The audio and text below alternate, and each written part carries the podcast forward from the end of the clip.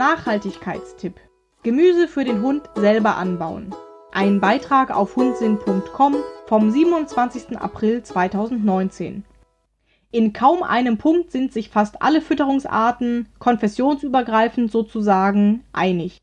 Die Fütterung von Gemüse kann einen wertvollen Beitrag für die Gesundheit unseres Hundes leisten. Gemüse ist also gesund. Aha. Das ist jetzt aber doch eigentlich nichts Neues.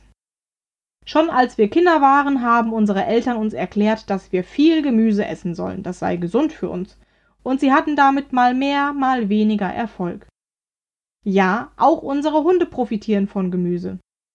Und zumindest in gekochter und oder pürierter Form und mit Fleisch vermischt, wird es selbst von mäkeligen Hunden meist gern gefressen. Ich habe das Glück, dass meine spanischen Zwillinge Gemüse wirklich lieben für rohe Süßkartoffeln würden sie sich hin und wieder gerne gegenseitig töten. Im Sommer wird Gurke oder Melone zur Erfrischung eingeatmet und auch die langweilige Möhre steht hoch im Kurs. Bei Aida wiederum hatte ich in Sachen Gemüse einst sehr schlechte Karten. Wenn da kein Fleisch mit bei war oder ich mich getraut hatte, etwas zu viel von dem gesunden Zeug ins Futter zu mixen, wurde es mit einem angewiderten Blick gestraft und partout nicht angerührt.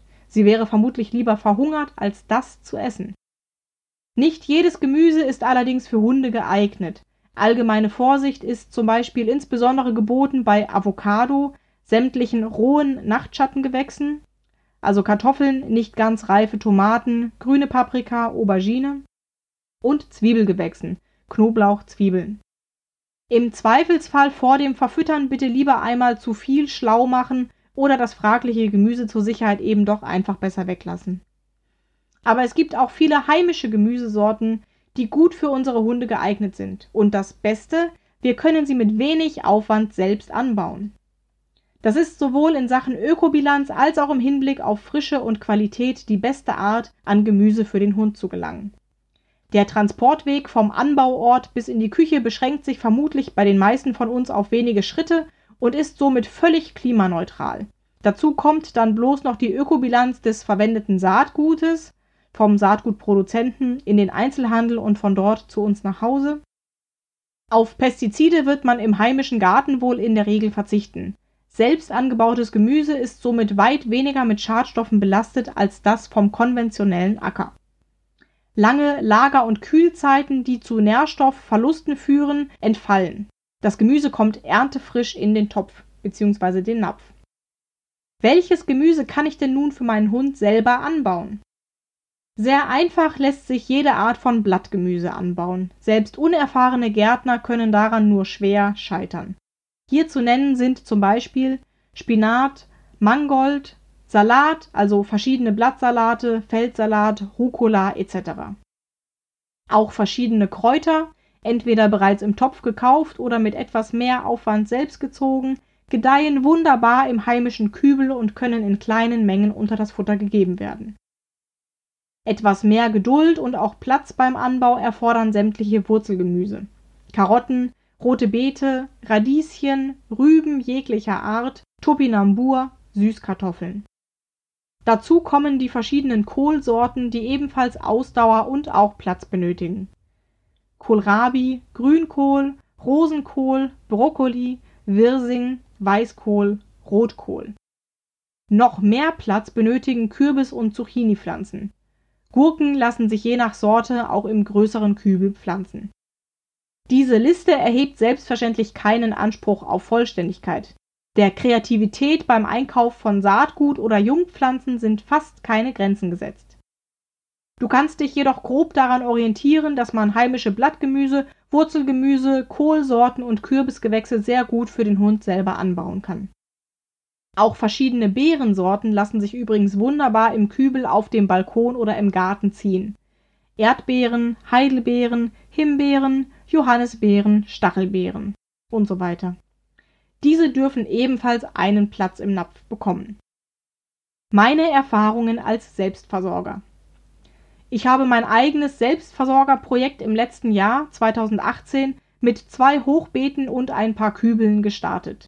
Nun gehe ich in das zweite Jahr und bin etwas schlauer darüber, welches Gemüse an welchem Standort funktioniert und an welchem nicht. Man muss sich einfach erst einmal vorsichtig herantasten und ein wenig ausprobieren. Im letzten Jahr standen hauptsächlich Spinat, Radieschen, rote Beete, Möhren, Mangold und Salate auf meinen Hochbeeten. Dazu noch eine äußerst ertragreiche Gurkenpflanze. Der Versuch, auch noch Kohlrabi dazwischen zu setzen, ist allerdings kläglich gescheitert. Der hat einfach zu wenig Licht abbekommen. In diesem Jahr darf er unbehelligt in einem Blumenkasten wachsen. Von meinem von zahlreichen Kohl-Weißlingsraupen völlig zerfressenen Rosenkohl und Grünkohl fange ich lieber gar nicht erst an. Möhren kommen mir auch nicht mehr ins Beet, die belegen dort einfach für zu lange Zeit zu viel Platz. Genauso wie die rote Beete übrigens. Abschließend möchte ich noch auf einen wunderbaren Nebeneffekt hinweisen, den der Selbstversorger Gemüseanbau für Mensch und Hund bietet. Man kommt auch in den Genuss von Pflanzenteilen, die den Aufenthalt im Supermarkt meist nicht unbeschadet überstehen und die daher leider vor dem Verzehr meist einfach entsorgt werden müssen. Die Blätter. Klingt unspektakulär, ist es aber nicht. Die frischen Blätter von Möhren, roter Beete, Radieschen, Kohlrabi und so weiter sind vollgepackt mit Nährstoffen und sie können wie Salat oder Kräuter roh verzehrt werden. Man kann sie aber auch ähnlich wie Spinat einfach als Gemüse andünsten. Wer also bis jetzt noch keinen Blumentopf auf der Fensterbank oder auf dem Balkon stehen bzw. noch kein Beet im Garten angelegt hat, ran ans Werk. Jetzt ist genau die richtige Zeit, um fleißig auszusehen und anzupflanzen. Die Vorteile, die Ökobilanz dieser Lebensmittel geht gegen Null. Die Schadstoffbelastung in diesen Lebensmitteln ist so gering wie nur möglich. Die Nährstoffdichte dieser Lebensmittel ist höher als die von Lagerware. Blattgrün wird nicht welk und kann mitverzehrt werden. Du ernährst dich und deinen Hund automatisch saisonal und natürlich regional.